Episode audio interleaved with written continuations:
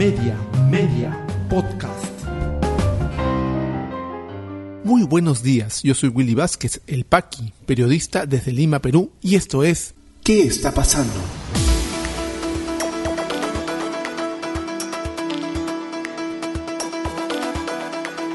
Estas son las tres principales noticias que debes conocer hoy miércoles 15 de junio de 2022. Vicepresidenta Dina Boluarte camino a la destitución e inhabilitación por parte del Congreso de la República. Sigue el ataque contra la prensa en el Congreso. María del Carmen Alba restringe el acceso al hemiciclo. Comisión de la Mujer aprueba proyecto de ley que buscaría eliminar aborto terapéutico.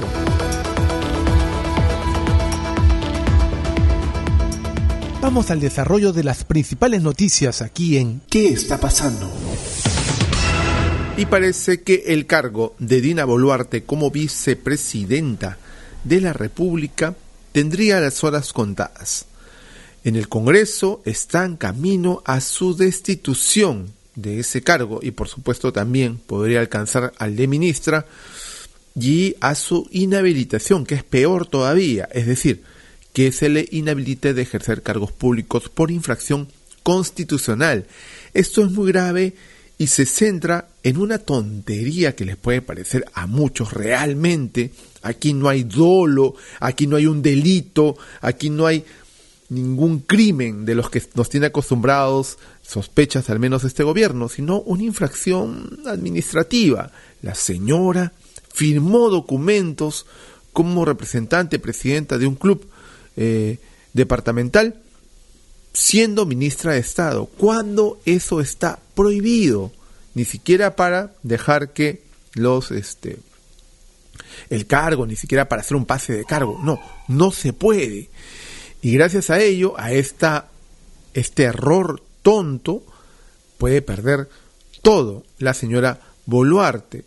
Ella firmó documentos como presidenta del Club Departamental Apurímac, lo hace recordar el diario El Comercio, cuando ya estaba al frente del despacho de Desarrollo e Inclusión Social, entre ellos una solicitud ante la Municipalidad de Lima para que la asociación citada pueda acceder a una licencia de funcionamiento, o sea, temas menores. Esto lo denunció también el entonces alcalde de Lima, Jorge Muñoz.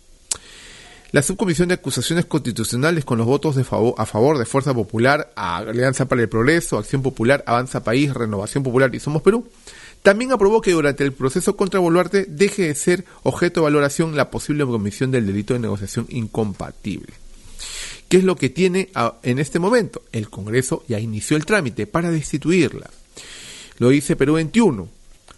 Ayer, por mayoría, por mayoría de la Comisión de Acusaciones Constitucionales, la Subcomisión de Acusaciones Constitucionales, aprobó el informe de calificación que inicia el proceso de acusación contra la que es también ministra de Desarrollo e Inclusión Social. Nueve congresistas de Fuerza Popular, Renovación, Somos Perú, Avanza País, Alianza para el Progreso y Acción Popular votaron a favor de esta medida. El bloque Acción Populista, sin embargo, se dividió, pues mientras Wilson Soto avaló el documento, su correligionario Jorge Flores Sancachi, sindicado como uno de los niños, grupo que formaría parte de una mafia de corrupción que opera desde el Ministerio de Transportes, optó por la abstención, al igual que Alfredo Pariona de Perú Libre. En contra votaron los tres representantes del bloque magisterial.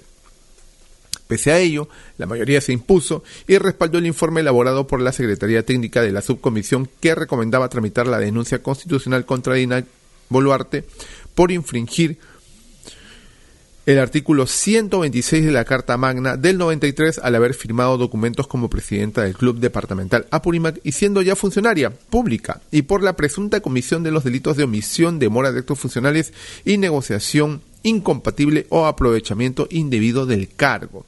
La decisión congresal se constituye así en un punto de partida de un proceso que, según informó a Perú 21, la titular de la subcomisión, Rocío Torres, podría prolongarse unos tres meses hasta que llegue al Pleno del Congreso. Allí, eventualmente, la representación congresal podría pronunciarse por la destitución de Boluarte y su inhabilitación para el ejercicio de la función pública hasta por 10 años muy, muy grave lo que le espera a la vicepresidenta en solo tres meses.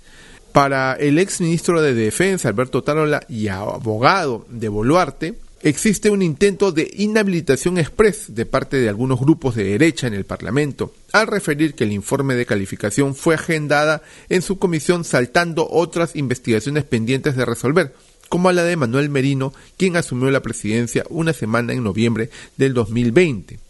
En declaraciones a RPP Noticias, Otárola dijo que, de acuerdo al artículo 3 de la ley número 28024, ley que regula la gestión de intereses en el ámbito de la administración pública, no se considera un acto de gestión la respuesta escrita solicitada a una institución pública. Agregó que ello es lo que ha hecho Boluarte al regularizar trámites ante la SUNARP y la Municipalidad de Lima. Lo que quiera, señor Otárola. La señora no debería hacer ningún tipo de trámite. Así no se considera un acto de gestión. La ley es clara. Y por este tema tan, tan, de tan poca importancia, si quieren ustedes, le puede costar pues la vicepresidencia. Y al parecer el Congreso estaría decidido a llegar hasta las últimas consecuencias, que es la destitución e inhabilitación. El ensañamiento contra la prensa de parte de la presidenta del Congreso de la República, María del Carmen Alba, Continúa, porque supuestamente ahora sí, ya hay un um, informe aprobatorio de defensa civil, es lo que dice ella, y va a permitir hacer ingresar a los periodistas a las galerías del hemiciclo, un sitio en donde todos los que hemos ejercido en alguna vez el periodismo en calle o hemos hecho coberturas, hemos estado con muchos periodistas alrededor, bastantes, todas las graderías llenas. Es más, cuando tenía que poner una cámara, me tenía que pelear con los colegas para colocar una cámara ahí porque no entraban más. Sin problemas hemos estado muchos colegas. Pero ahora, para la presidenta del Congreso, solamente podrían ingresar, según ella, todos los periodistas, pero con un aforo de 20 personas en todo el hemiciclo, en toda la galería toda esa media luna, en donde entrarían pues más o menos unos 80 periodistas, solo 20, nadie más. Se habilitará el ingreso a los medios de comunicación a las galerías del hemiciclo, pero todavía se mantendrían restricciones en el aforo. El aforo se ha levantado en un montón de, lugares, que según ella, la presidenta del Congreso, eh, por medidas de prevención del COVID-19, pero el hemiciclo abajo de congresistas está lleno, con, ahí, con ellos no aplica el aforo. Por la tarde, el Congreso emitió un comunicado en el que confirmó el aforo de solo 23 personas e invoca a respetar la disposición. Además, anuncia que mientras se instalen los protectores de los palcos donde estará instalada la prensa, se colocará una cinta para señalizar el espacio de cobertura. O sea, no solamente la presidenta del Congreso pone, porque se le eh, ocurre, una, un aforo de 23 personas, sino dificulta aún más la labor de la prensa al limitar el espacio donde ejercemos funciones. En declaraciones a Canal N, Víctor Castillo, jefe del área de Ingeniería y Mantenimiento del Congreso, ha dicho que en esta área, destinada a los periodistas, van a poder permanecer solo 23 personas en total, la forma como se van a distribuir dependerá del área de comunicaciones del Congreso, señaló. Entre los principales problemas que se encuentran en estas galerías es la posibilidad que elementos puedan caer desde el balcón hasta el primer piso, advirtiendo declaraciones a TV Perú. Eso ha pasado muy, muy rara vez, por si acaso. Por el tema de circulación, siendo una unidad monumental, tiene escaleras que no son adecuadas para la evacuación rápida de muchas personas. Si evacuamos 50 o 60 personas, por esta escalera corremos el riesgo de accidentes fatales. Las escaleras no son adecuadas para la evacuación rápida, pero son amplias. El que conoce el Congreso lo sabe. El funcionario explicó que por disposición de la presidenta del Congreso, María del Carmen Alba, se han establecido cintas para mantener alejados de las barandas a los hombres de prensa. Lo que sigue es poner elementos acrílicos de un metro treinta para evitar que cualquier objeto pueda caer preciso. O sea, si esto no es un atentado a la libertad, al acceso a la información, no sé qué es. Es lamentable. Y esto es total responsabilidad de María del Carmen Alba. Para muestra un botón, escuchen a la presidenta del Congreso cuando la prensa le pregunta, con todo respeto, qué opina de lo último que está pasando.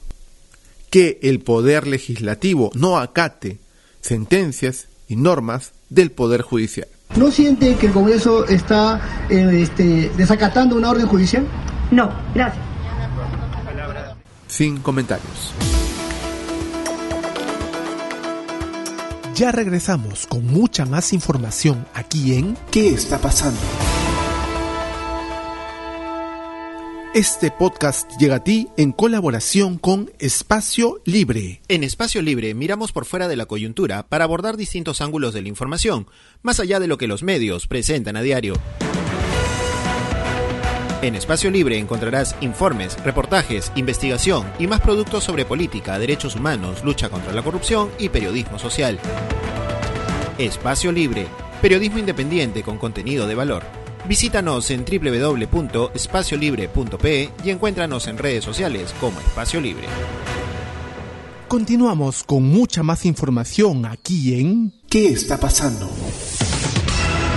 La Comisión de Mujer y Familia del Congreso de la República aprobó un proyecto de ley presentado por la congresista fujimorista Rosángela Barbarán que haría peligrar el aborto terapéutico y que busca que todas las mujeres lleguen embarazadas, por supuesto, lleguen a término. No importa si han sido violadas, no importa si son niñas, no importa si ha sido en un entorno de, violencia, no importa si peligra su vida.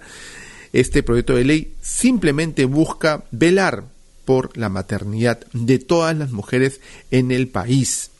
El proyecto de ley número 1520 pone en peligro, según el Diario de la República, la aplicación del aborto terapéutico y se obligaría a niñas, adolescentes y adultas a continuar embarazos riesgosos aún a costa de sus vidas. El proyecto que promueve la protección del embarazo de la madre gestante, del niño por nacer y de su entorno familiar eh, fue aprobado con 10 votos, uno en contra y dos abstenciones, pese a no contar ni con la opinión técnica del Ministerio de Salud o de la Mujer y poblaciones vulnerables. Durante la discusión de la propuesta, la congresista Barbarán manifestó que el proyecto de ley no habla en ninguna de sus líneas siquiera sobre el tema del aborto. Y si bien el proyecto no se menciona el término en sí, esto no significa que la amenaza no esté presente.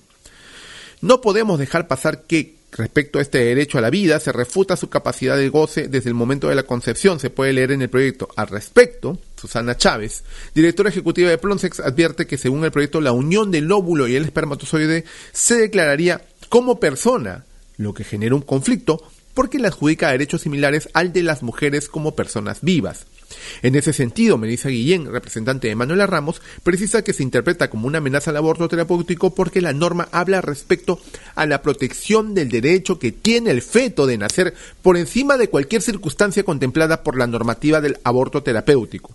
El proyecto no profundiza en los problemas que tienen las gestantes, sostiene. Acá hay una protección desmedida por el feto y una invisibilización de los derechos de mujeres y niñas. El Ministerio de la Mujer y Poblaciones Vulnerables no ha sido eh, consultada sobre este proyecto, pero se ha pronunciado al respecto a través de sus redes sociales, aseguró que la aprobación de esta norma perjudica los derechos de las mujeres, pues pone en riesgo la vida de las madres si se encuentran en un embarazo de alto riesgo. Y dice el pronunciamiento. El Ministerio de la Mujer y Poblaciones Vulnerables manifiesta su profunda preocupación respecto a la aprobación por parte de la Comisión de la Mujer y Familia del Congreso de la República sobre el predictamen del proyecto de ley 1520-2021 CR, en tanto pone en riesgo la vida y salud integral de la madre gestante al limitar el acceso al aborto terapéutico, señaló.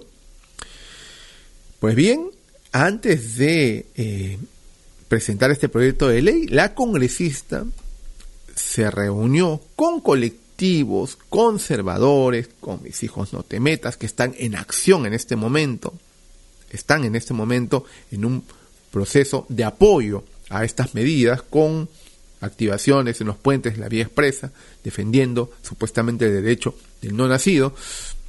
Ellos mismos fueron quienes eh, meses atrás se reunieron con Rosángela Barbarán y ella se comprometió a preservar la vida del no nacido y bueno, ahora se convierte en proyecto de ley representando intereses de grupos ¿no? que van en desmedro del derecho de muchos. El problema no es representar a grupos, todos los ciudadanos tenemos el derecho de ser representados en el Congreso con nuestros propios intereses o lo que buscamos, pero ninguna ley puede ir encima del derecho de todos, no de ciertos grupos que piensan, según sus creencias, que la vida debe ser de una forma o de otra. Y ya sabemos que la congresista Rosángela Barbarán está muy apegada a, lamentablemente, ¿no? Joven como es ella, pegada a ideas conservadoras. Es lamentable realmente que esto pase en el Congreso, no nos sorprende, pero es lamentable y veremos cómo sigue esta norma que se debe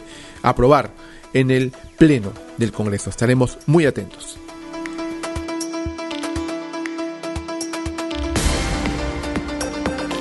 Hasta aquí. ¿Qué está pasando? Podcast de noticias para iniciar tu día más y mejor informado.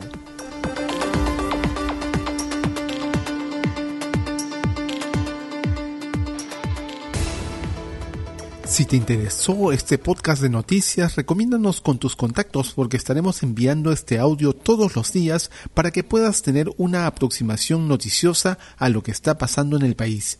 Suscríbete a nuestra lista de distribución en WhatsApp y compártelo.